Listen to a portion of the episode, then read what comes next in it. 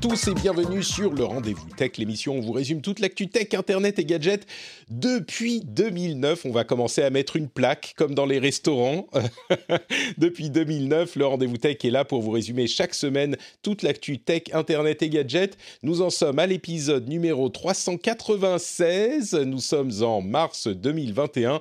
Je suis Patrick et si cet épisode euh, est là, si cette émission continue à exister, c'est grâce aux formidables les gens qui soutiennent financièrement l'émission, les gens qui lui permettent de continuer, et notamment Alain Leclerc, Romain Dupont, Kevin Briand, Martial Chauvert, Nicolas Leclerc, Reg Daubeil et les producteurs Lethargic Panda et Remix. Merci à vous tous, en particulier bien sûr aux producteurs, mais en réalité, c'est un grand merci général que j'envoie à toute la communauté de Patreon euh, qui est là et sans laquelle je pense que cette émission n'aurait pas connu la longévité et ne connaîtra pas évidemment la qualité qu'elle a. Enfin, je dis la qualité, c'est un petit peu présomptueux peut-être, mais la raison pour laquelle je peux me permettre de dire ça, c'est que je ne suis pas seul dans cette émission. Là, ça serait un petit peu, comment dire, euh, un petit peu délicat de dire qu'il y a une certaine qualité, mais comme mes invités d'immense qualité sont là aussi, eh ben, on peut le dire. On va vous parler aujourd'hui de réalité augmentée et de technologie qui va sous-tendre euh, ces casques qui vont arriver bientôt de côtés euh, différents, de réalité augmentée et de réalité virtuelle. On va parler de lois qui vont déterminer ce qu'on peut faire euh, en voyageant avec le virus, enfin de lois, de certificats avec le Covid. On va parler de pub et de tracking, bien sûr, de Instagram qui drague les moins de 13 ans oui, vous allez voir, c'est un petit peu inquiétant, mais pour m'aider à décortiquer tout ça, on a d'une part Gaël qui est de retour parmi nous. Comment ça va Gaël Bonjour Patrick, eh bien écoute, ravi d'être là euh, et toujours de grande qualité avec toi. Donc euh, je l'ai moi j'ai le droit de dire que c'est de grande qualité pour toi. merci beaucoup, merci beaucoup. Euh, donc Gaël est là avec nous et on a aussi un, invité qui est là pour la première fois. C'est Frédéric Sto. Alors est-ce qu'il faut le lire à la polonaise? Je ne sais pas si c'est un nom polonais, mais Stojicewicz ou alors, alors c'est comme tu le sens vraiment. D'accord. c'est Frédéric Stojicevic en français, mais sinon c'est Stojicevic et euh, non, c'est d'origine serbe. D'origine serbe, très bien. D'accord. Eh bien, écoute, tu vois, je ne connais pas bien mes pays européens. Euh, est-ce que tu peux te présenter un tout petit peu pour euh, que les auditeurs sachent d'où tu viens? Bonjour tout le monde, bonjour Gaël, bonjour Patrick. Merci encore pour cette, bah, cette première invitation. Hein. Ça me fait vraiment plaisir d'être présent avec vous. Euh, moi, globalement, en fait, je, je suis le, fondateur du site chromebooklife.com. Euh, il y a un peu plus de quatre ans et demi, je suis tombé amoureux euh, des Chromebooks hein, et de la philosophie autour des usages cloud, hein, puisqu'en gros 90% de mon, mon, temps je le passe principalement sur sur un navigateur web.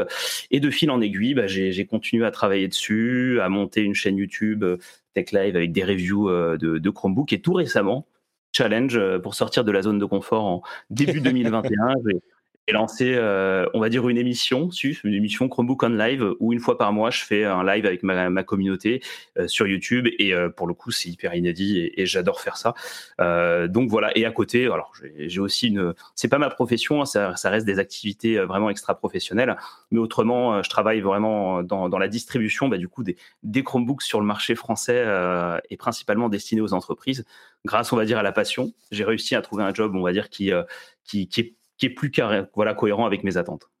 Super. Et donc, euh, c'est vrai qu'on nous reproche parfois de ne pas assez parler de cette euh, vague Chromebook qui déferle sur le monde. Et c'est vrai que euh, on parle peu souvent de euh, cette plateforme, mais qu'elle est pourtant très présente. Et je suis content. Alors, on n'a pas de sujet spécifique sur les Chromebooks aujourd'hui, mais je suis content que tu puisses nous apporter ton éclairage euh, sur cet angle, sur la tech en général. Mais du coup, est-ce qu'on peut en un instant, en quelques minutes, euh, parler un petit peu des Chromebooks et des, des avantages qu'ils présentent? On sait qu'ils sont très populaires dans l'éducation notamment, mais pas que. C'est vraiment quelque chose qui est en lame de fond et qui continue à prendre des parts de marché. C'est l'impression qu'on en a en tout cas. Euh, ou, alors est-ce que ça s'est quand même calmé un petit peu depuis quelques, quelques mois, quelques années? Quel est l'état du Chromebook en fait? Peut-être dans le monde, mais surtout en France alors, avant de parler du Chromebook, c'est vrai que j'avais remarqué que dans cette émission, vous étiez tous des Apple fanboys. Et à chaque fois, j'avais une larme euh, qui coulait dès que vous parliez euh, des, des, des, iPhones et jamais de parler de Chromebook. enfin, j'en plaisante. Hein. Euh, des iPhones et des tablettes. C'est vrai qu'on fait beaucoup de place aux tablettes et aux iPads, mais quand on parle d'alternatives aux ordinateurs classiques, il y a les tablettes d'une part, bien sûr, et puis il y a les Chromebooks aussi qui sont très populaires. Ouais.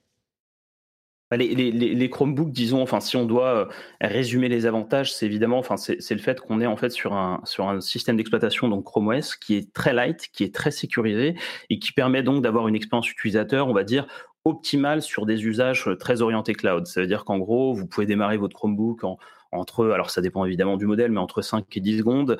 Euh, vous accédez directement à Chrome et à vos contenus web très rapidement lorsque vous le sortez de veille aussi. Vous n'avez pas les fameux écrans bleus que vous allez retrouver euh, dans un environnement Windows que j'ai pu retrouver dans mon monde professionnel maintes fois, surtout le matin quand on arrive et, que malheureusement, bah, il y a des mises à jour aussi qui doivent se mettre en place. Tout se fait en, arrière-plan assez intelligemment, je trouve. C'est un peu le euh, même cahier des charges qu'une tablette, mais en encore plus léger finalement. Ça répond aux mêmes besoins, mais de manière différente j'ai l'impression. Alors on aura forcément cet usage très tablette parce qu'il y a euh, la convertibilité qui est souvent présente dans, les modèles avec euh, l'écran tactile. Hein. Donc en fait, on va vraiment avoir un usage euh, tablette parce qu'aussi on a le, Google Play Store qui est présent. cela dit, non, ça, ça, a vraiment une orientation. Enfin, on est un peu dans un univers un peu hybride, donc très orienté tablette, mais en même temps orienté usage bureau.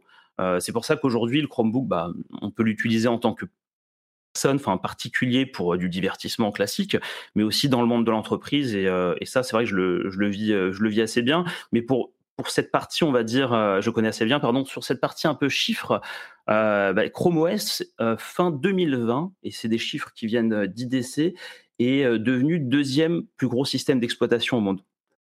suite notamment à Covid, au remote working. Quand tout le monde s'est mis à acheter des, des, des, appareils euh, bon marché, euh, les Chromebooks se sont encore mieux vendus, oui, je peux l'imaginer. Voilà, donc, donc quel avantage effectivement du, côté euh, prix qui est, qui, est, qui est plutôt bas en ce qu'on appelle le, le, TCO, parce que bah, puisqu'on a des usages cloud, on n'a pas besoin de la dernière carte graphique pour, pour, pour faire du, du cloud, clairement, sachant qu'aujourd'hui, on, a aussi les, les, solutions un peu de, de cloud gaming, hein, donc tu as déjà partagé dans, dans, dans l'émission, qui finalement sont les meilleures, enfin, sont les meilleures plateformes de jeux sur Chrome OS aujourd'hui. Euh, peut-être qu'un jour on fera un focus sur le sujet. Hein, je veux pas non plus t'embêter avec ça. Euh. non, non, mais c'est très intéressant. J'imagine bien. Et donc il y a effectivement cette euh, la, pandémie qui a poussé le Chromebook effectivement comme solution plus légère et moins onéreuse pour un certain nombre de marchés, ce qu'on peut comprendre. la chatroom qui est évidemment toujours présente et toujours active pose une question qui est à mon sens un test ultime de ton amour du Chromebook. Du Chromebook Chromebook, euh, il demande est-ce que maintenant tu es en train de participer à l'émission, on le fait par Discord, par ton Chromebook ou est-ce que tu le fais autrement? Eh ben écoute, je suis sur un Chromebook, un assez Ok, bravo Tu as passé le test très bien, tu peux rester dans l'émission. J'espère que la chatroom est satisfaite, magnifique. C'est vrai qu'on peut faire tellement de choses par le web. Tu lances Discord sur, sur le site web, il a accès au micro et, même à la caméra, même si nous on s'en sert pas, et ça fonctionne très bien. Donc euh, Merci, très bien Fred. Bah écoutez, on va parler de euh, système d'exploitation euh, du futur pendant quelques instants en évoquant la réalité virtuelle, peut-être un peu la réalité augmentée euh, aussi, pardon, c'est l'inverse. On va parler un peu de réalité virtuelle, mais surtout de réalité augmentée, avec trois news qui ont attrait à la chose.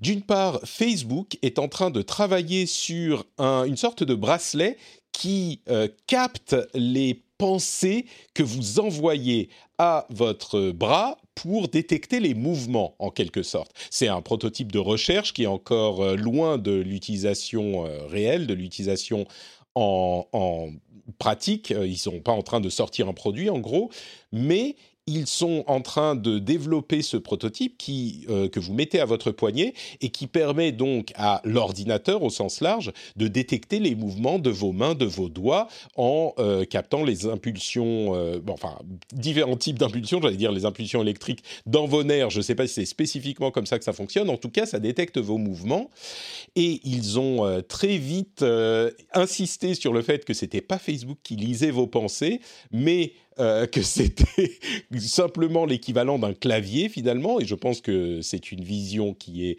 juste. C'est l'équivalent d'un clavier puisque ça transforme vos mouvements en communication avec l'ordinateur, ce qui n'a pas empêché tous les journalistes malicieux de titrer Facebook est en train de lire vos pensées. J'ai trouvé ça assez, euh, assez intéressant.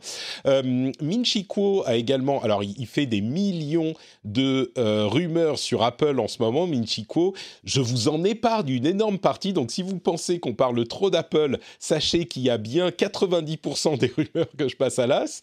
Mais celle-ci est intéressante. Il il dit que Apple serait en train de développer un système de traquage de l'œil, de la pupille, enfin du globe oculaire, pour d'une part lire l'iris et pouvoir l'utiliser pour de l'identification dans son système de réalité augmentée ou de réalité virtuelle à venir dans euh, quelques années. Donc c'est d'une part une question d'identification, mais également peut-être euh, que ça peut servir pour l'interface également, c'est-à-dire que euh, ça peut être utilisé pour, avec les mouvements de l'œil, déplacer, enfin choisir des éléments dans l'interface, etc., etc.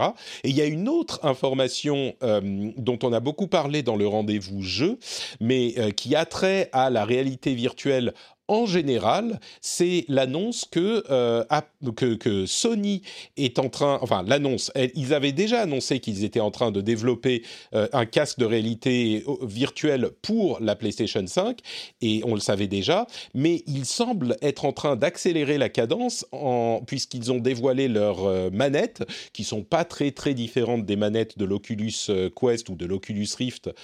donc c'est pas vraiment ça qui est important, mais ce qu'il faut noter, c'est que ça veut dire qu'ils sont peut-être plus proches d'une sortie, on peut imaginer euh, début 2022 peut-être, euh, plus proches d'une sortie que euh, on aurait pu le penser par le passé. On, se disait ça va pas être avant 2023-2024. Là, une sortie en 2022, autour de 2022, serait pas non plus complètement improbable.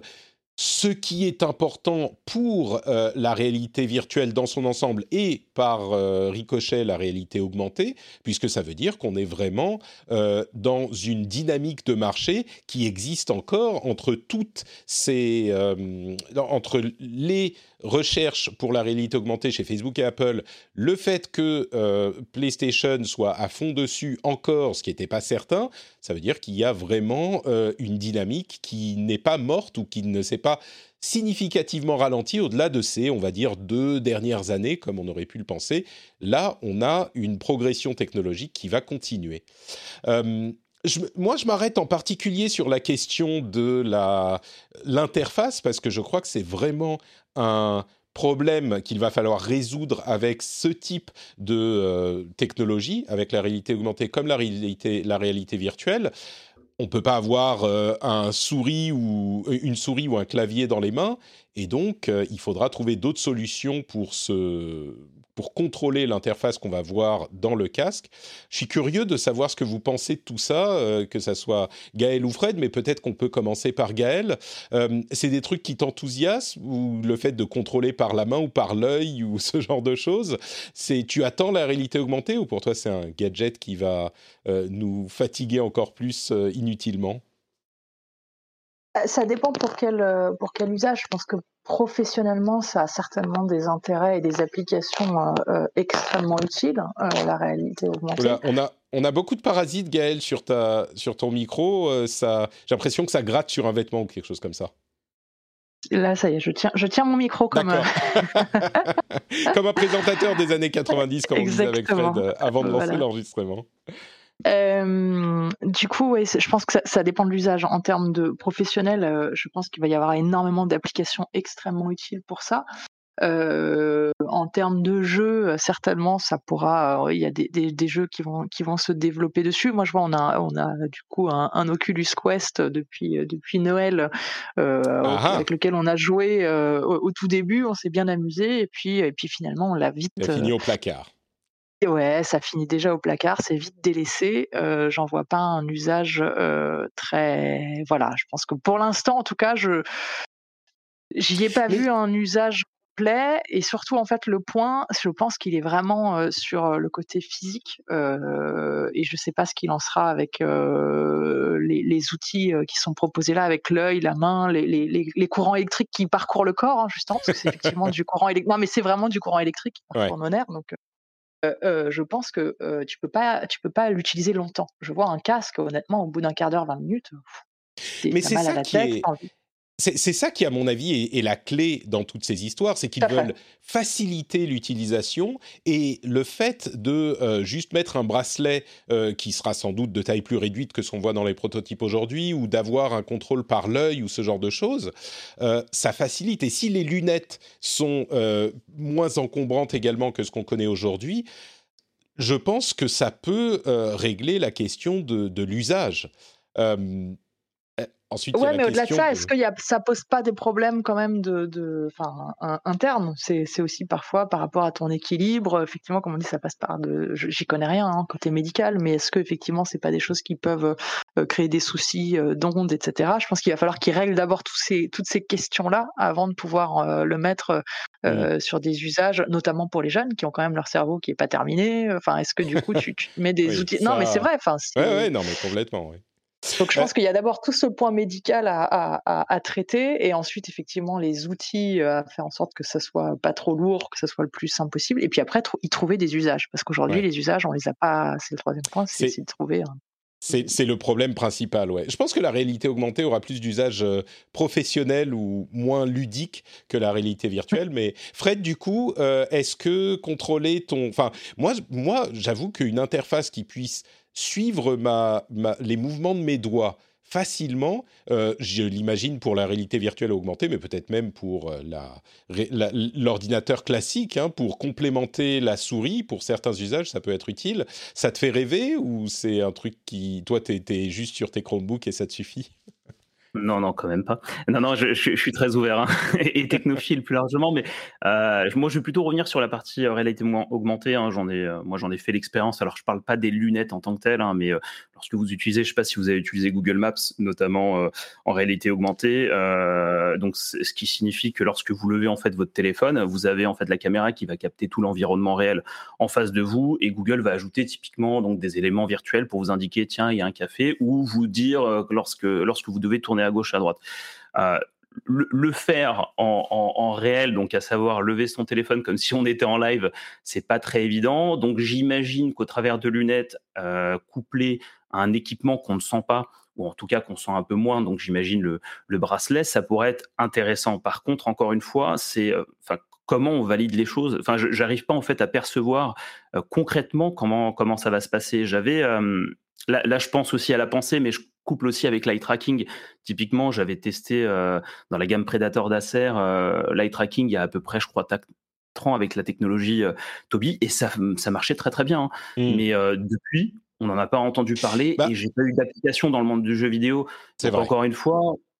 Enfin, comment inciter, je pense aussi, les éditeurs et les développeurs à aller là-dessus et à rendre, tu vois, l'eye tracking comme une key feature, quoi. Bah, L'un des avantages de la réalité augmentée, c'est que tu as rarement ton clavier en face des mains quand tu es en train de te balader dans la rue, donc euh, tu es obligé d'utiliser un autre euh, type de périphérique d'entrée. Je peux imaginer par exemple, tu regardes un élément d'interface avec l'œil, et puis tu écartes les doigts comme tu fais un pinch ou, zoom euh, sur ton téléphone, et ça fait quelque chose, ou alors tu tapes deux doigts ou ce genre de choses, comme tu, tu, tu pourrais faire, ça fait des mouvements de piano, quoi. Tu tapes un doigt sur l'autre et puis tu vas très très vite donc on comprend plus ce que tu fais. Moi, je peux imaginer que ça pourrait donner quelque chose. Et même pour les pour les ordinateurs plus classiques, ouais, ça pourrait être utilisable. Mais quand il n'y a pas de motivation à utiliser ces nouveaux types d'interface, euh, c'est sûr que c'est moins bah, c'est pas développé. Alors que là, pour la réalité augmentée, ça serait nécessaire. Et je me demande si la réalité augmentée sera pas un vecteur euh, de modernisation de ce genre de choses plus important que la réalité virtuelle que la réalité virtuelle a plus de potentiel pour le jeu vidéo, mais moins de, de comment dire, et une application un peu plus limitée. Mais bon. On verra. Ce que disait Juste pour terminer, pour rejoindre ce que disait Gaël, notamment, tu sais, par rapport au port de casque. Enfin, aujourd'hui, la réalité virtuelle, on est quand même sur un casque qui est assez, euh, assez lourd, où là, euh, effectivement, avec la réalité augmentée, on est censé avoir des, lunettes plus ou moins légères, donc ce sera plus facilement, en tout cas, utilisable pour un particulier, euh, ou même dans le monde professionnel, pour pouvoir effectivement profiter de toute la partie aérienne. Et il y a, cet aspect, je pense, équipement. Je crois, effectivement. Euh, deux sujets sur euh, les, lois et les aspects légaux. Euh, on parlait il y a quelques semaines de la question du certificat vert numérique qui devait permettre les voyages dans l'Union européenne dans la période de transition où la vaccination était en cours. Eh ben, on a une réponse à une question importante qui avait été posée parce que le gouvernement français avait déterminé que la vaccination ne serait pas obligatoire et on se demandait du coup comment est-ce que le certificat vert pourrait fonctionner dans un contexte où la vaccination n'est pas obligatoire Eh ben, on a la réponse. En fait, le certificat pourra faire état de la vaccination, bien sûr, euh, et aussi du fait qu'on a, euh, qu'on a eu le Covid et qu'on en a euh, qu'on s'en est remis, ou alors du fait qu'on a reçu un euh, test avec un résultat négatif, euh, dans avec une date bien sûr j'imagine, mais donc ça veut dire que euh, pour la validité du certificat pour pouvoir voyager, on peut soit présenter son certificat de vaccination, soit présenter un résultat de test négatif qui serait à peu près équivalent sur une période donnée. Donc voilà, c'est la, la question qu'on avait posée, trouve sa réponse euh, là-dedans. Et l'autre euh, sujet qui est intéressant, c'est euh, une, comment dire, une poussée alors je sais que c'est un petit peu une plaisanterie quand on dit désormais, quand on parle de start-up et de start-up nation, mais l'Union européenne essaye de pousser son secteur tech et on a vu pendant la pandémie à quel point c'est important.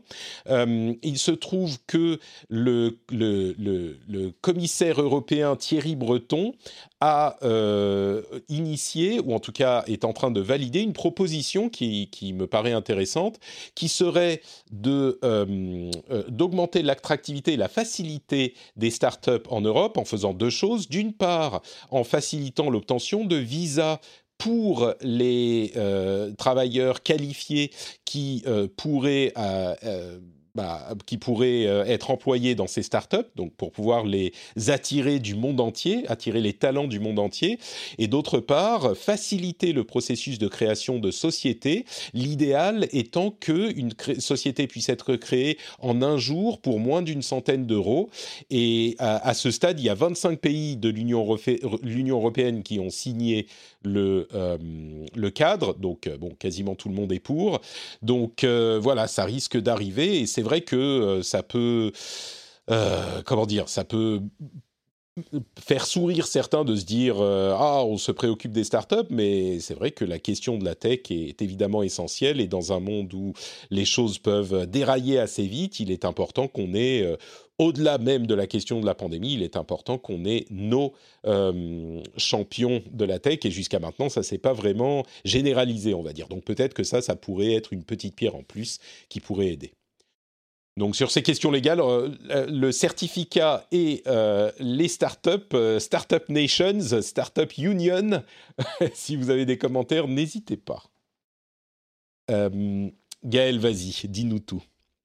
Non, non, non, juste sur, le, certificat, je, je, refais juste un petit commentaire parce que je sais que c'est un débat qui est assez, assez hystérisé euh, et, c'était rappelé en fait euh, que bah, c'est quelque chose qui existe depuis longtemps, le fait d'avoir à, être vacciné pour aller d'un pays ou à un autre. Euh, et, enfin, on l'a vu, en général dans, certains pays africains, il faut être vacciné pour la fièvre jaune. Euh, depuis depuis longtemps et quand j'entends tous ces débats autour de oh mon dieu on, on nous traque euh, au travers de, de, ces certificats. Voilà, c'était juste pour remettre, redifférencier les choses entre euh, les applis euh, Stop Covid qui sont là pour tracer les cas contacts et, et faire la différence entre un certificat vaccinal. voilà, je, oui. Oui, il y, aurait, il y aurait beaucoup de choses à dire, effectivement. Moi, je dirais que, euh, je sais que certains auditeurs ne vont pas aimer cette idée, mais moi, je dirais que l'obligation de la vaccination ne serait pas forcément une mauvaise chose. Je peux comprendre pourquoi on ne le fait pas. Le vaccin est encore jeune et même si on a quand même euh, peu de risques, je peux comprendre pourquoi on ne le fait pas. Mais si moi, j'avais mon mon mot à dire là-dessus, je crois que je pencherais plutôt du côté de, bah, écoutez, on, vaccine tout le monde et puis c'est terminé.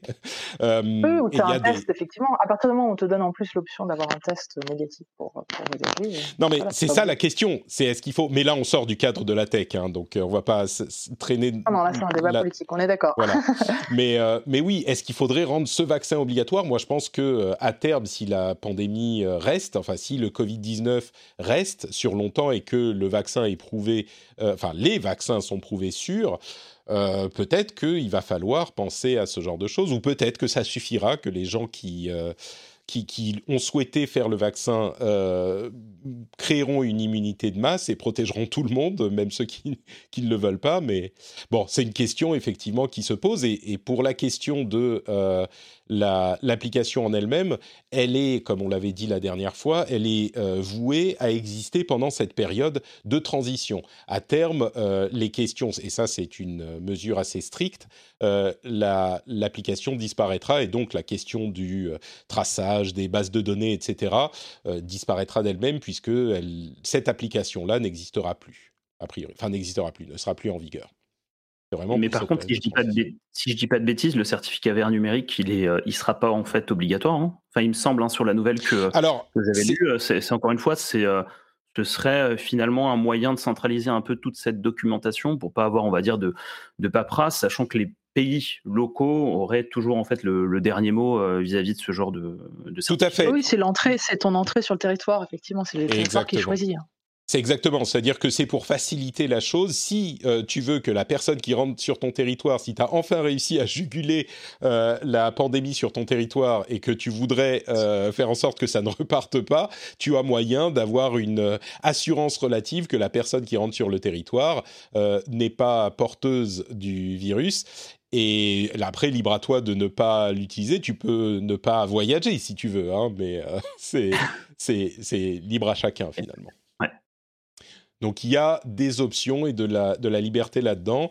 On, réfléchira un jour peut-être à l'aspect philosophique de cette question de liberté et de la mise en danger d'autrui, etc., etc. Mais, mais pas aujourd'hui. Euh, je vais faire une toute petite pause pour vous parler d'un sujet qui, là, met euh, tout le monde entièrement d'accord, c'est Patreon. Je pense que euh, vous ne me contredirez pas, Patreon, c'est une merveille qui permet de financer les créations qu'on apprécie et les créateurs qu'on apprécie, comme par exemple au hasard le rendez-vous tech. Si vous allez sur patreon.com slash rdvtech, eh ben vous pouvez choisir de soutenir l'émission pour, euh, par exemple, 1 euro par épisode. Et vous décidez combien vous allez, euh, vous allez donner. Et à la fin du mois, la somme vous est débitée, vous pouvez vous arrêter absolument quand vous voulez. Et c'est comme ça que l'essentiel du financement de l'émission est fait.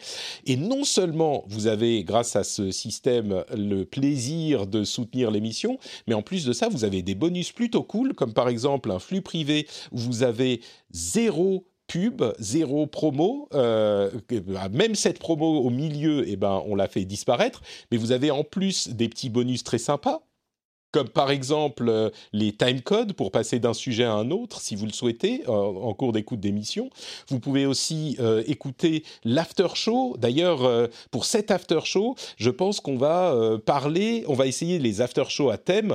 On va parler de la machine qu'on a préférée dans notre histoire. Donc, si vous voulez parler d'Amiga ou de votre premier smartphone ou ce genre de choses, votre ordinateur préféré, on va essayer ça dans l'after show, en plus du fait de discuter de la peut-être. Donc vous aurez ce bonus aussi dans votre euh, flux privé. Mais vraiment, ce sur quoi j'insiste, c'est que c'est un moyen de euh, soutenir le rendez-vous tech et de faire en sorte que le contenu que vous appréciez puisse continuer Donc euh, c'est un petit euh, euh, comment dire un petit effort de votre côté. Et si vous appréciez l'émission, si vous l'écoutez depuis quelques mois, on va dire allez, si vous l'écoutez depuis plus de six mois régulièrement et que quand l'émission arrive, vous vous dites ah, ok, ok maintenant je vais l'écouter, c'est un bon moment passé dans les transports ou pendant que je fais le ménage, eh ben, si ça fait quelques mois, peut-être que il serait intéressant pour vous d'aller regarder du côté de Et de regarder les bonus que peuvent offrir les différents niveaux de soutien. Et non seulement vous serez euh, un soutien actif, mais en plus vous aurez cette, cette fierté. Je parle souvent du Cling Patrick. Qu'est-ce que c'est que le Cling Patrick? C'est le moment où vous rentrez chez vous, ou alors euh, le, le, moment où vous, oui, le moment où vous arrivez chez vous, vous mettez les clés dans le bol à l'entrée, ça fait cling, et là vous dites. Oh il faut que je pense à aller voir sur Patreon. C'est un réflexe pavlovien que j'insinue dans votre cerveau. Et bien là, au lieu de euh, vous dire il faut que je vois si je dois soutenir, et ben vous vous dites mais je soutiens Patrick et j'en suis tellement fier. C'est un moyen de vous faire plaisir finalement. C'est ça que j'essaye de j'essaye euh, de, vous apporter. En fait, c'est pour vous que vous soutenez le rendez-vous tech. Bon, pour moi un petit peu aussi, il faut être honnête. Donc merci à tous ceux qui soutiennent le rendez-vous tech, merci à tous ceux qui euh, décident peut-être aujourd'hui ou demain de le faire. Quand vous rentrez chez vous et que vous mettez les clés dans le bol, allez voir sur patreon.com slash rdvtech et le lien est bien sûr dans les notes de l'émission. Say hello to a new era of mental health care. Cerebral is here to help you achieve your mental wellness goals with professional therapy and medication management support. 100% online. You'll experience the all new Cerebral Way, an innovative approach to mental wellness designed around you. You'll get a personalized treatment plan from a therapist, prescriber, or both in a safe and judgment free space. Your cerebral therapist or prescriber will outline a customized plan with clear milestones along the way so you can get to feeling your best. With Cerebral, you're not alone in your mental health journey. We're here to empower you to live a fulfilling life. So take that first step towards a brighter future and sign up today at cerebral.com slash podcast and use code ACasts to get 15% off your first month. Offer only valid on monthly plans. Other exclusions may apply. Offer ends July 31st, 2024. See site for details. Getting engaged is a moment worth cherishing. A one of a kind ring that you design at Blue Nile can help your love sparkle. Just choose your diamond and setting. When you found the one, you'll get it delivered right to your door. Finding the right engagement ring can be nerve wracking. At Blue Nile, you'll have the expert guidance needed and a diamond guarantee that ensures you're getting the highest quality at the best price. Cherish all of life's moments and save up to 30% at BlueNile.com. That's BlueNile.com. Merci à vous tous. Alors, on continue avec les news diverses. On parle un petit peu de, pub et de tracking. Google rejoint Apple en décidant de réduire la commission qu'il euh, prélève sur les ventes d'applications euh, pour les développeurs qui ont généré moins d'un million de revenus sur euh, l'année et ils passent leur commission de 30 à 15 Donc c'est vraiment exactement la même chose que pour Apple. Euh, Sensor Tower a euh, relevé un chiffre intéressant.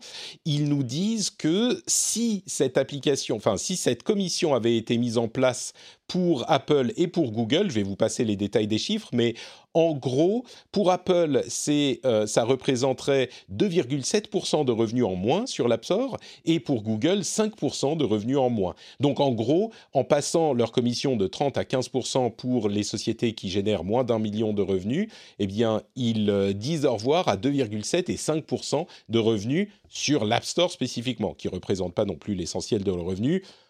En gros, ils vont survivre. Mark Zuckerberg a euh, discuté un petit peu dans Clubhouse, dans une salle Clubhouse avec Josh Constantine, euh, et il a dit en gros, euh, bon, avec les nouvelles conditions de traçage d'Apple, on va s'en sortir, quoi, ça va aller, ça va pas être trop difficile. Et c'est marrant parce que j'ai l'impression qu'ils commencent à voir qu'ils vont pas réussir à faire euh, rebousser chemin à Apple et que légalement ça va pas bien se passer. Donc ils commencent à communiquer le fait que bah, pour eux ça change pas grand chose parce qu'ils sont déjà très gros, etc., etc. Euh, et puis pour cette question de, stratégie de, Facebook, on a aussi de plus en plus d'indications qui sont en train de recentrer ou en tout cas de proposer, euh, de préparer des propositions très euh, euh, différente de ce qu'on avait avec le flux, le newsfeed, qui était personnalisé, et qu'il se dirige vers une plateforme de publication avec euh, des outils de newsletter, comme le fait d'ailleurs un petit peu Twitter avec ses derniers rachats, mais aussi euh, des, euh, des, outils pour des auteurs pour qu'ils écrivent dans des petits groupes, qu'ils pourraient éventuellement payer eux-mêmes, etc., etc. Donc une alternative au newsfeed qu'on connaît depuis dix ans. Donc voilà pour le groupe pub et tracking. Là encore, je vous laisse la parole.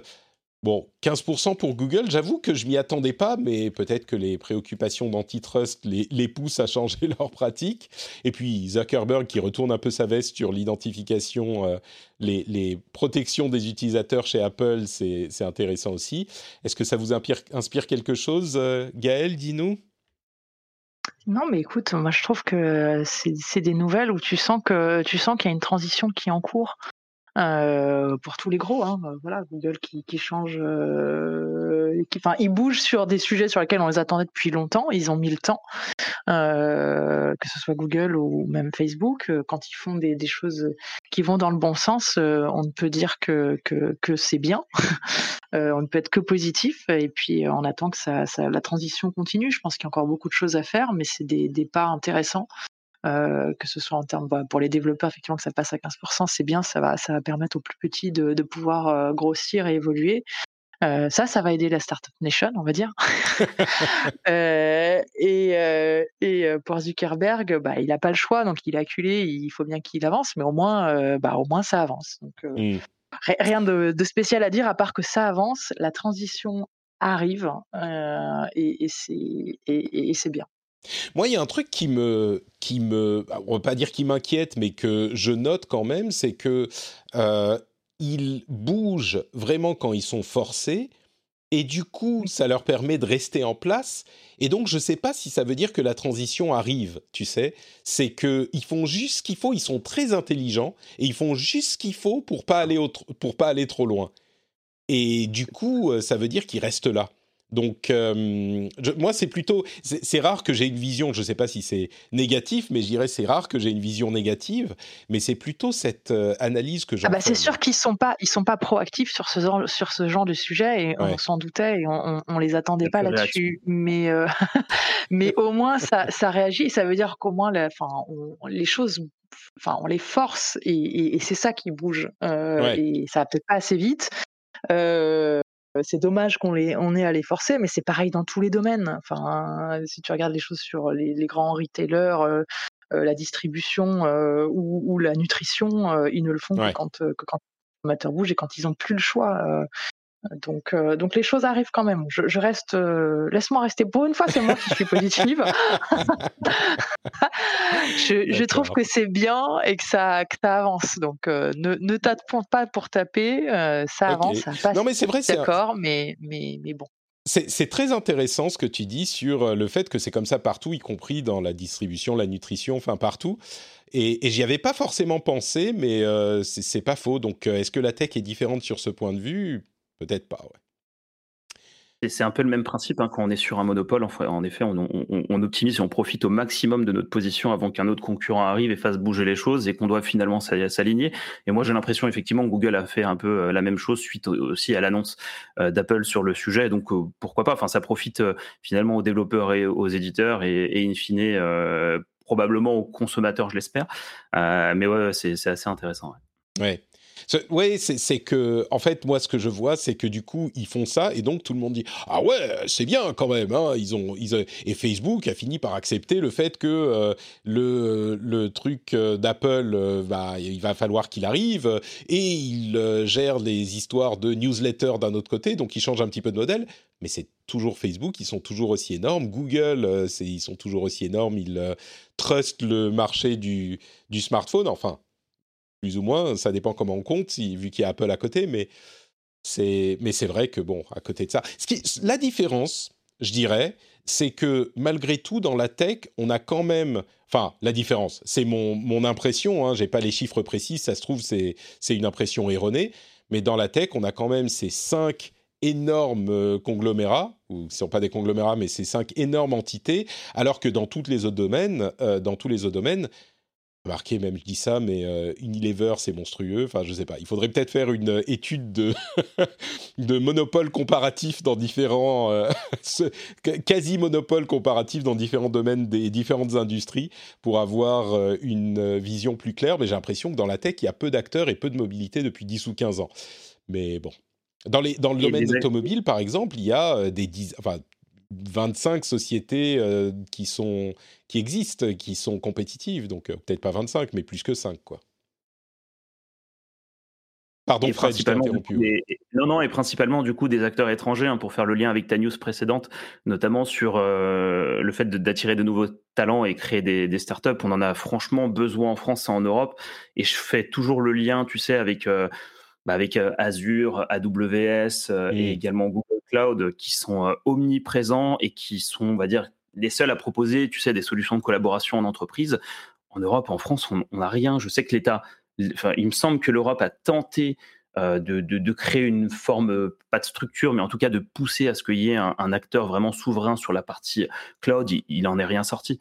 Mmh. rien sorti. On a un retard qui est hyper considérable. Donc, Ouais, et, c'est vrai que ils sont, c'est des, des acteurs euh, américains. Je veux dire, euh, les Gafa, ils sont américains, donc euh, il y a même pas. Mais, on a aussi les, Chinois avec Alibaba. Hein.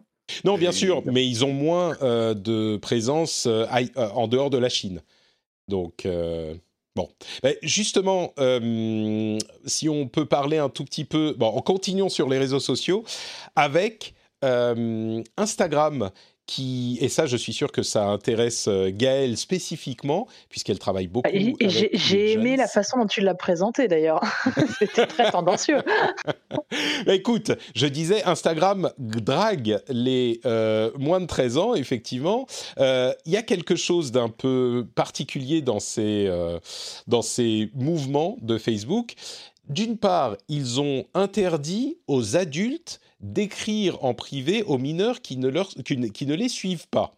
C'est-à-dire que normalement sur Instagram, on sait quel âge a l'utilisateur. Euh, c'est nécessaire euh, légalement parce que moins de 13 ans, on n'est pas censé pouvoir utiliser la plateforme. Donc on sait quel âge ils ont. Et jusqu'à maintenant, il était possible pour un adulte d'envoyer un message privé à un mineur, ce qui, je peux comprendre qu'on se dise, bah, il y a toujours cette barrière un peu floue entre 16 et 18 ans, ou euh, peut-être qu'on est assez adulte pour savoir faire le tri quand on reçoit un message d'un adulte, mais peu importe, Instagram interdit maintenant aux adultes d'envoyer un message privé à un mineur qui ne les suit pas déjà. Donc si la personne vous suit déjà, vous pouvez. Ce qui semble être un bon compromis. Mais surtout, la raison pour laquelle je dis ça, c'est que il semblerait que euh, Facebook soit en train de travailler sur une version d'Instagram qui soit spécifiquement dédiée aux euh, enfants de moins de 13 ans. Et c'est toujours, euh, il y a toujours plein de choses à prendre en considération parce que les enfants de moins de 13 ans peuvent assez facilement euh, se, créer un compte sur Instagram, et je ne doute pas que beaucoup d'entre eux le font. Et en plus de ça, Instagram et Facebook sont en train de euh, perdre de plus en plus de la jeunesse euh, vers d'autres apps, peut-être plus Snapchat maintenant, mais en tout cas TikTok, c'est sûr. Donc peut-être qu'ils sont en train de créer quelque chose de spécifiquement ciblé sur la jeunesse pour cette raison aussi. Donc il y a tout un tas de raisons qui euh, pourrait être, euh, euh, qui pourrait justifier cette initiative.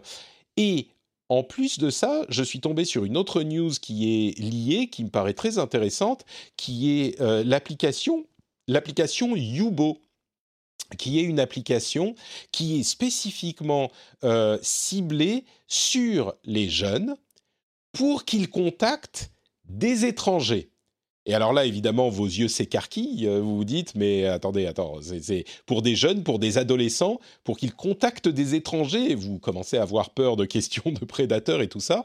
Mais la philosophie de l'app est vraiment intéressante. Ça vient de euh, deux personnes qui se sont rendues compte que euh, on avait beaucoup de solitude et encore plus en période de pandémie. Ils ont travaillé, ils ont commencé le travail bien avant, mais finalement, l'idée de pouvoir rencontrer dans l'espace numérique des gens qu'on ne connaît pas déjà, ça peut être une opportunité intéressante à de nombreux égards. Et eux euh, sont en train de développer la chose euh, avec l'idée d'essayer de le rendre aussi sécurisé que possible. Et l'application est euh, de plus en plus populaire chez les plus jeunes. Il y a déjà 40 millions d'utilisateurs qui ont moins de, 18 ans. Euh, et l'application a explosé, je crois que c'était quelque chose comme 400% d'augmentation cette année. Donc c'est une application qui pourrait faire peur à la base, mais vraiment l'idée effectivement d'aller rencontrer des gens comme on le ferait euh, dans le monde réel, pourrait être euh, intéressante si on réussit à, bien le cadrer, quoi. Mais comme je le disais, euh, ça intéresse particulièrement Gaëlle puisqu'elle est, très, elle s'occupe beaucoup de la jeunesse et de l'éducation au numérique. Qu'est-ce que ça t'évoque tous ces sujets de moins de 13 ans et sur Instagram, etc. J'ai fait mon quota de positif pour les GAFAM avant, donc je, vais, pouvoir repasser. Euh, ce que ça m'évoque, c'est que pour les moins de 13 ans, en fait, euh, euh, en général, les 11-12 ans qui sont déjà, de toute façon, quoi qu'il arrive sur Insta, Facebook, TikTok, qui sont déjà dessus et, n'ont pas attendu d'avoir 13 ans pour, pour y être, mmh. après, en dessous 10-11 ans, honnêtement, ça, je n'évoquerai même pas l'inutilité d'être sur un réseau social à cet âge-là. Euh, euh, mais, mais, pour ceux qui ont allé 11, on va dire que la cible, c'est les 11-12 ans. Mmh euh, puisque c'est eux qui y vont. Honnêtement, je préférais qu'un Facebook s'attelle à mettre toute son énergie à trouver des solutions sur des sujets qui sont en plus tellement d'actualité en ce moment, qui sont le cyberharcèlement, plutôt que d'essayer d'aller chercher et ouvrir une nouvelle cible marketing. Euh, euh, voilà, c'est un peu la problématique aujourd'hui. Elle est vraiment liée. Alors évidemment, euh, que les, les, les adultes n'aient pas accès aux, mineurs euh, et puis ne puissent pas leur envoyer de message, ça me paraît être une évidence euh, et une fonctionnalité juste absolument nécessaire, même si on sait qu'ils peuvent de toute façon se créer un compte.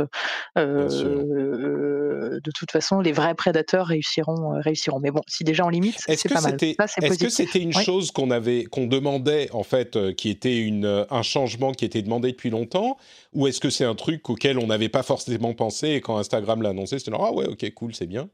je, je suis curieux. Bah, je, je, saurais pas te dire si, enfin, je peux pas répondre pour pour le monde entier, mais mais je j'ai pas le sentiment que c'était un vrai euh, un vrai point. En tout cas, c'est pas un point qu'on entend de la part des associations de parents, des écoles, mmh. etc. C'est pas c'est pas c'était pas un point que moi j'ai entendu revenir particulièrement, euh, parce qu'encore une fois, les vrais les, les vrais prédateurs sont bien plus malins mmh. et, et c'est pas ça le, plus gros problème. Même si, évidemment ça ça pose non, mais mais ça non, néanmoins ça reste utile et, et c'est bien et ça limite et est, très bien, donc positif. En revanche, effectivement, le, le Insta pour les, les 10-12, on va dire, voilà, comme je le disais, je pense qu'il y a des sujets qui sont déjà trouvons des solutions sur le cyberharcèlement et apprenons aux jeunes à être sur un réseau social, les bonnes règles, les bonnes règles de bonne conduite. Et, et, savoir l'utiliser plutôt que de créer, parce que tu auras beau le faire que pour eux, ça n'empêche que la violence, la haine sera quand même là parce que c'est comme ça aujourd'hui que sont utilisés les réseaux sociaux. donc j'en profite d'ailleurs pour, pour évoquer qu'il y a une, application qui s'appelle Bodyguard, je ne sais pas si tu connais, si vous connaissez, qui est très bien, qui est d'ailleurs pour les adultes comme pour les enfants, et qui permet justement de limiter les, enfin, qui va en fait censurer pour toi si tu si tu reçois justement des trolls ou, des messages de haine, mmh. va va les effacer, ce fait que tu ne peux pas les voir. Ils ont une version en Italie pour les parents qui peuvent justement aussi être alertés au cas où. Donc j'espère que ça va bientôt venir aussi en France, mais en tout cas vous pouvez installer Bodyguard, hein, je vous le recommande très fortement. J'ai pas d'action, hein, mais je les trouve très bien. D'accord, c'est bodyguard.ai, Stop Haters Online. C'est un, un truc qui te installes ça sur ton, téléphone exactement et après tu, tu l'oublies tu oublies cette application euh, elle est tu peux l'installer sur, un, sur un iPhone aussi ou c'est juste Android? Oui oui Non, non, non, sur un iPhone. Je l'ai installé, j'ai un iPhone. D'accord. Oui, comme je sais. Désolé, désolé Fred. j'ai un iPhone aussi. Euh, non, non, tu l'installes et tu peux en fait euh, euh, le connecter en fait à tes comptes de réseaux sociaux, Twitch. Enfin voilà. Il les fait pas tous, mais il fait aussi Twitch notamment. Et ça limite en fait les, les, messages haineux, violents. D'accord. Donc, pour moi, c'est ce genre de fonctionnalité que je préférerais voir venir hein, plutôt que, que d'aller chercher un réseau social pour les 11-12 ans. Et du coup, le, le, réseau Yubo, est-ce que tu en avais entendu parler, qui, qui, connecte les... Alors là, on ne parle pas forcément des moins de 13 ans, hein, mais c'est les, les, adolescents pour leur donner un espace de rencontre, d'amitié. De, de, hein, c'est pas une question... C'est pas plus que ça. Ça, ça t'évoque le même type de... bah, c'est pas forcément la peine ou... Ou qu'est-ce que tu penses? Alors, est-ce que c'est la peine ou pas la peine? Je... C'est compliqué parce qu'il y a déjà effectivement beaucoup, beaucoup de, d'applications qui, qui, existent. Après, de, quand tu lis les articles sur le sujet, euh, effectivement, tu te, tu te demandes euh, comment ça va être utilisé. On, ça commence, il commence à y avoir des polémiques sur le sujet en disant que c'est le Tinder des, des adolescents. Euh, c'est vrai que ça a l'air d'être assez critiqué pour le moment, euh, puisque ça a l'air d'être assez euh, sexualisé en fait comme, ah comme application, visiblement. Des, articles que j'ai pu lire sur sur le sujet. Ok, bon bah tu me tu me détruis mes espoirs. pour l'instant, désolé. visiblement, ouais, il y a beaucoup d'histoires de nudes qui passent. Enfin bon, bref, c'est ce que j'ai pu lire. Après, je l'ai pas utilisé, je l'ai pas testé. D'accord, mais c'est juste au travers des articles lus. ok, qui... très bien. Ok, bah écoute, je le note. Donc, euh, le monde est, est, un peu plus sombre que je ne le pensais, malheureusement. Désolé. Bon, écoutez, on va partir vers des euh, contrées beaucoup plus heureuses en parlant. Ah non, alors je vois que le sujet suivant, c'est Donald Trump. Euh, j'ai une série de petites news euh, en pagaille avec Donald Trump qui aurait signalé, en tout cas son équipe, qu'il serait en train de prendre des contacts pour créer son propre réseau son propre réseau social. Euh, on n'a pas plus de détails que ça, mais c'est une idée qui avait été évoquée il y a un certain temps. Euh, le, enfin, depuis son départ, euh, enfin son éjection des différents réseaux sociaux, il serait en train de préparer son retour ça pose une, question intéressante quand même parce qu'il y a euh, différents réseaux euh, dont on avait déjà parlé euh, qui se prétendent sauvegarder la liberté de parole souvent et généralement pour camoufler le fait de dire des choses qui ne sont pas vraiment acceptables ailleurs. Je, je, garde mes euphémismes. Il y a d'ailleurs un article assez sympa, assez bien fait sur Numérama que je mettrai dans la newsletter qui lit un petit peu ces euh, sociétés et ces réseaux de l'alt-tech. Euh, mais là où ceux qui euh, existent aujourd'hui, à mon avis, auront du mal à perdurer parce qu'il y a un problème de monétisation qui se pose toujours au bout d'un moment, en particulier pour les applications, pour les réseaux vidéo, celui de, de, Donald Trump pourrait être simplement le porte-voix de Donald Trump mais bon, on, en jugera un petit peu plus euh, quand il, euh, si, ça se confirme. Mais il sera intéressant, au-delà de, la question politique qu'on pourra pourrait discuter, il sera intéressant de voir euh, ce que ça donnera. Parce que est-ce que Donald Trump, qui parle uniquement à ses partisans qui seront allés se créer un compte sur ce réseau, sera vraiment le Donald Trump qu'on a connu pendant quatre ans et même un peu plus, euh, là où il avait un porte-voix un peu plus général sur, euh, Twitter. Ça sera une question euh, à laquelle on aura peut-être une réponse bientôt. On, aura très probablement aussi des, trolls qui viendront s'y connecter euh, un peu à la manière de, Twitter, j'imagine bien. Mais effectivement, là, on est, Trump veut, créer, veut regrouper en tout cas sa, communauté. Euh, et, c'est vrai que c'est, euh, ouais, non, ça reste très, très, très inédit. Et, comme tu dis, on, verra comment lui va se comporter, quel message en fait il soutiendra. Mais on se doute bien que c'est avant tout politique. Ah bah évidemment, ça je pense que lui, on sait très bien comment il va se comporter. La question c'est est-ce que ça, quelle portée est-ce que ça a quand il ne parle qu'à sa base? Et ensuite, il y a même une autre question au-delà de la question politique euh, euh, générale. Il y a une question de euh, soutien personnel. J'imagine qu'il y a une entreprise financière pour lui qui va essayer de, de, de monétiser sa personnalité, quoi.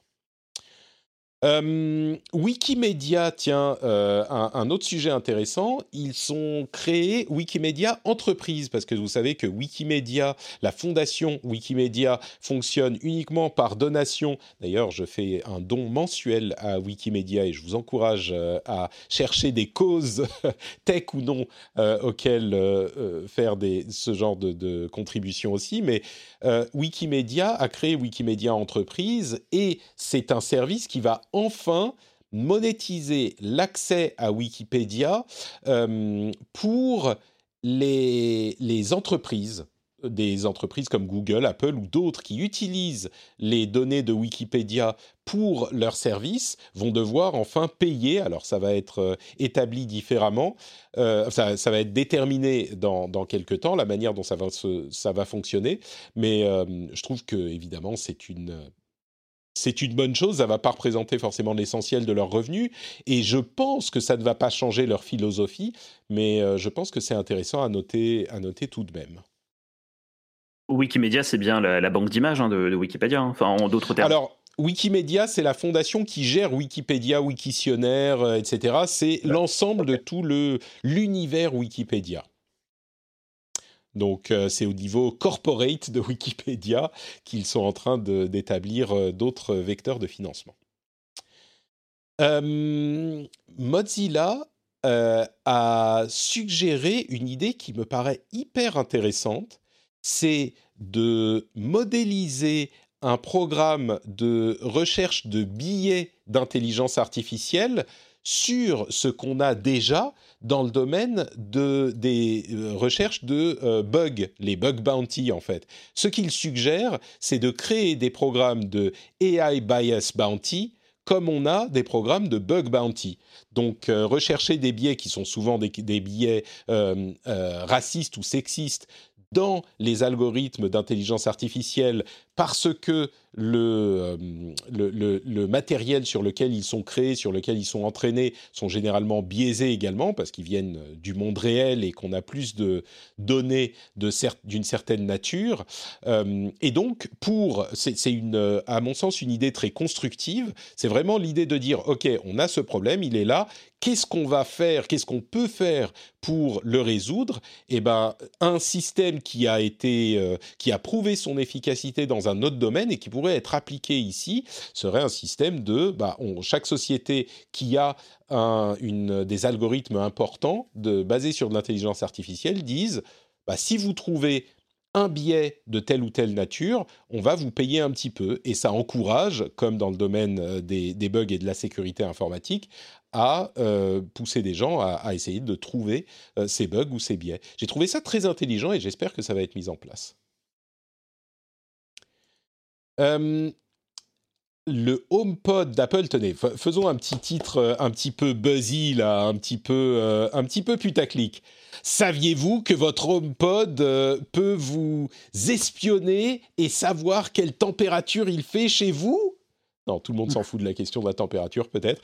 On a découvert que les HomePod mini avaient des capteurs de température et d'humidité qui qui sont pas activés donc ils ne sont pas utilisés aujourd'hui, mais peut-être qu'à terme, ça pourrait euh, rentrer dans le cadre d'une euh, initiative un peu plus large de, bah, je sais pas, de santé connectée du côté d'Apple, qui aurait déjà installé un certain nombre d'HomePod mini avec ces capteurs. Euh, bon, je ne sais pas si c'est le truc le plus révolutionnaire de la Terre, mais je trouve que ça pourrait être intéressant s'ils vous permettent d'avoir une comment dire Je sais pas si c'est un contrôle de la qualité de l'air non plus quand c'est seulement avec du la température et l'humidité, mais ça peut servir à je sais pas des, des trucs. C'est peut-être pour nous contrôler. On ne nous dit pas tout. Pour nous quoi, pardon, Gaël Je dis pour nous contrôler, on ne nous dit pas tout. Oui, non mais c'est ça. contrôler la température de chez... Ah, je sais. Ils vont nous notre température et notre humidité. non, mais c'est chez nous.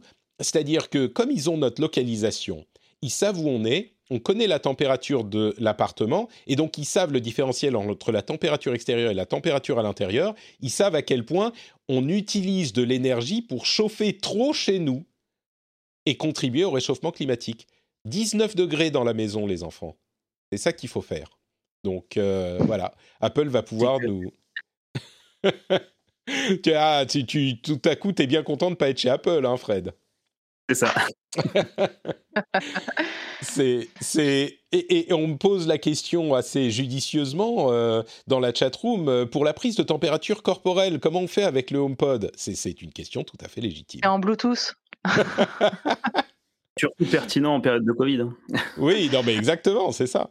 Mais bon, ceci dit, euh, baisser la température d'un degré chez soi, ça peut faire beaucoup. Et nous qui sommes à la, campagne avec pas de chauffage central, je peux vous dire qu'on en est très conscient.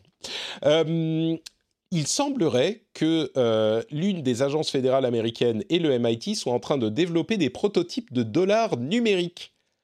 Et ça, je trouve ça fascinant parce que on est alors on n'est pas dans le domaine des crypto-monnaies, hein. on est dans le domaine, euh, j'ai épuisé mes, mes, euh, ma lecture de Bloomberg, donc je peux plus relire cet article, mais on est vraiment dans le domaine des euh, monnaies numériques et pas des crypto-monnaies, c'est des monnaies qui sont l'équivalent d'un billet qui est émis par un, une banque centrale et pas un truc décentralisé. Mais c'est intéressant parce que désormais, tous les, les grandes entités financières du monde s'intéressent aux monnaies numériques As well they should, je crois. C'est important de s'y intéresser et de développer des systèmes maintenant, quand on n'est pas encore dans un domaine où c'est vraiment indispensable, où on n'est pas en retard, quoi. Et il faut s'y intéresser maintenant.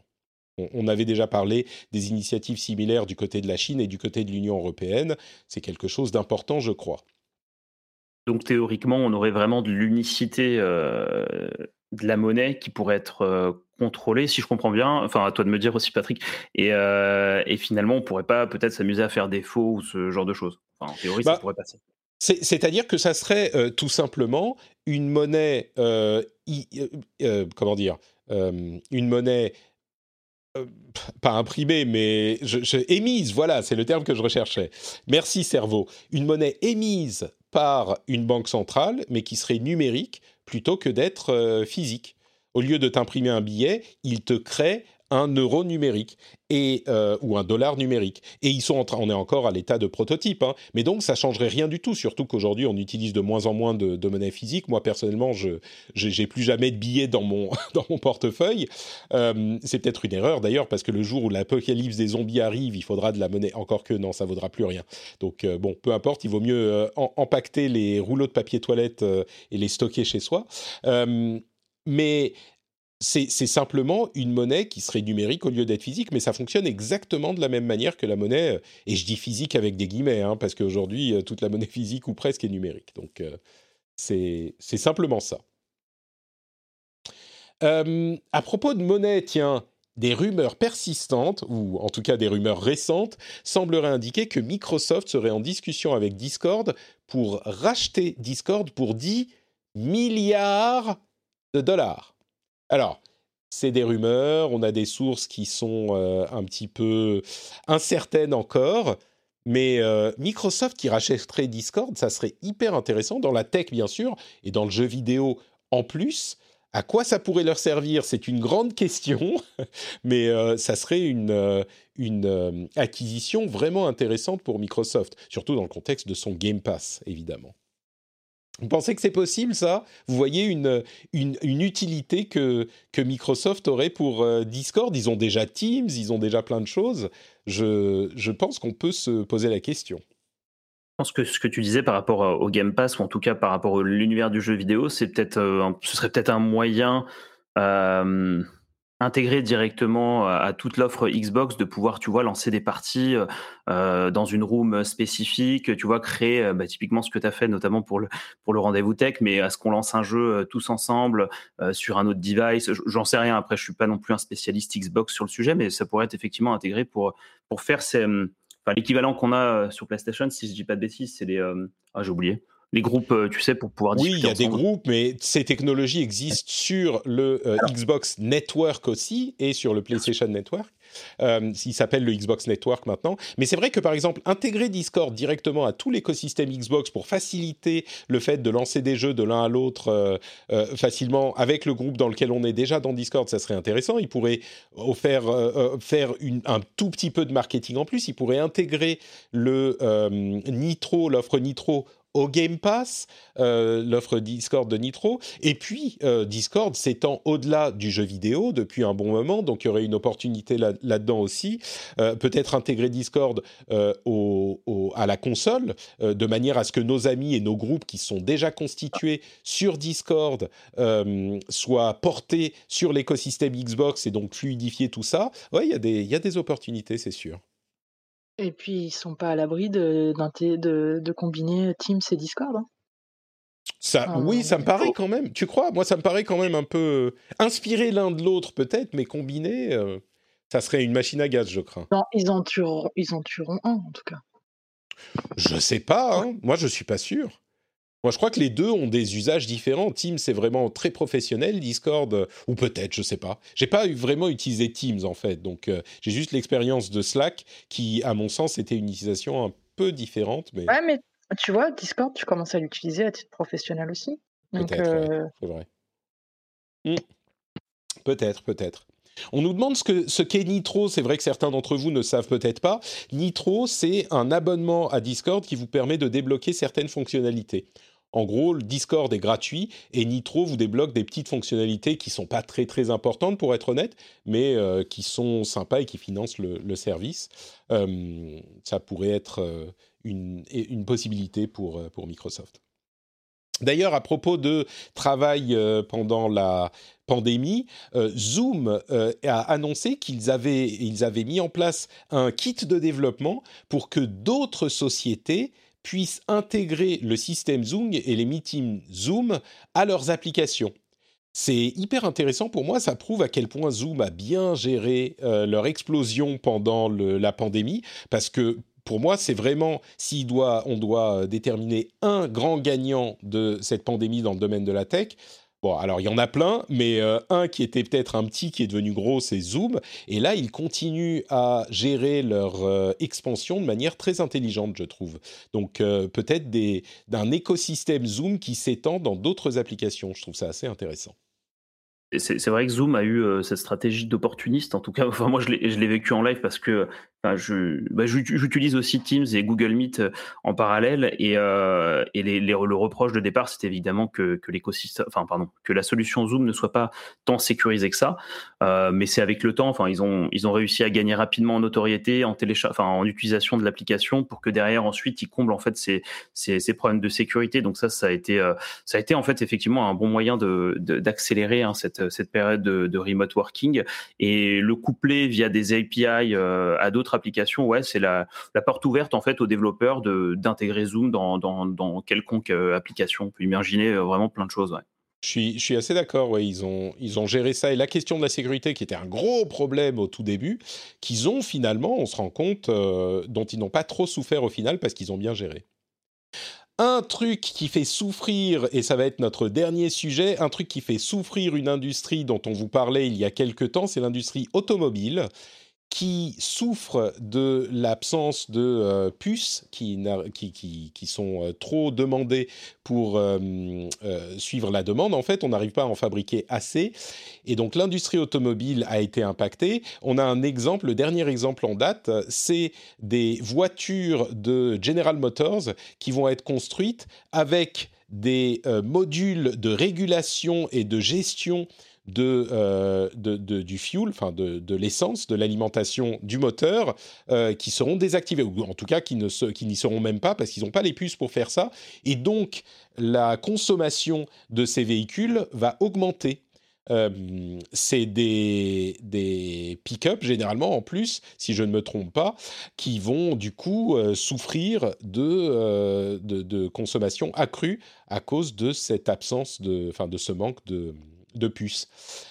Ils espèrent que ça va pas durer trop longtemps, mais ils ont été contraints, entre guillemets, de choisir de ne pas intégrer ces modules pour pouvoir continuer à fabriquer, puisqu'ils n'en ont pas assez. C'est un petit peu malheureux, et on aimerait que ça ne soit pas le cas, euh, mais voilà, c'est une des conséquences de la euh, pénurie de puces dont on vous disait il y a quelques semaines qu'elle touchait euh, d'autres domaines que simplement la tech. Et ben voilà, c'est un exemple, euh, encore un exemple. Et c'est tout pour cet euh, épisode du Rendez-vous Tech. Merci beaucoup à tous les deux de m'avoir accompagné dans ce petit voyage, dans ce petit picorage de News Tech. Avant de se quitter, j'aimerais que vous nous rappeliez où on peut euh, vous retrouver. Commençons par Fred, euh, qui est notre invité d'honneur aujourd'hui, on va dire. Fred, où te retrouve-t-on sur Internet? Bah écoutez, alors sur le site directement chromebooklive.com ou bien sur Twitter, euh, at chromebooklive, tout simplement. Merci encore hein, Patrick pour l'invitation. Mais je t'en prie, un, vrai plaisir. Le lien vers euh, tes comptes Twitter seront dans les notes, enfin sera dans les notes de l'émission, évidemment. Merci Fred. Et Gaël, où te retrouve-t-on? Et moi, toujours sur coude.fr. Donc, coude, c'est C-O-O-D. Et euh, bah, les comptes, en général, c'est at coude underscore fr, un peu partout, sur tous les réseaux euh, que vous connaissez. Voilà. Merci mm. encore, Patrick. Merci à toi aussi, Gaël. Coude, et on mettra le lien vers ton compte Twitter à toi dans les notes de l'émission. Pour ma part, c'est NotePatrick sur Twitter, Facebook et Instagram. Vous pouvez aussi me retrouver sur YouTube pour des vidéos de jeux vidéo ou sur Twitch pour les lives de, des émissions qu'on enregistre ben, en live, évidemment, avec une chatroom fort sympathique. Et vous pouvez aussi soutenir le rendez-vous tech sur patreon.com slash rdvtech, vous le savez. Euh, vous avez le lien dans les notes de l'émission et c'est le moyen de soutenir euh, l'émission. J'en parle souvent, mais c'est vraiment important. C'est comme ça que l'émission est financée dans son immense majorité. Donc il est important que euh, les auditeurs prennent cette décision, passent ce, ce, petit pas si vous appréciez le contenu que nous produisons. Donc patreon.com slash rdvtech Tech. Et l'un des bonus que vous avez, il y en a plusieurs, mais l'un des bonus, ça sera l'after show qu'on va enregistrer maintenant avec des membres de la communauté. Euh, vous pourrez l'écouter dans votre flux privé et je pense qu'on va parler, alors peut-être un petit peu de l'actu, mais aussi euh, on tente le sujet de l'after show avec votre machine préférée de votre histoire. Je sais qu'on est un petit peu plus âgé que la moyenne des 13 ans d'Internet, donc peut-être qu'on a ce genre de souvenirs ici. On va plonger un petit peu dans la nostalgie. Les auditeurs de l'after show pourront entendre cette petite discussion sympathique et un peu plus détendue. Si vous voulez en profiter, vous pouvez devenir euh, patriote sur patreon.com slash rdvtech. Je vous fais de grosses bises à tous et à toutes et je vous donne rendez-vous la semaine prochaine si vous ne faites pas partie des patriotes. Ciao ciao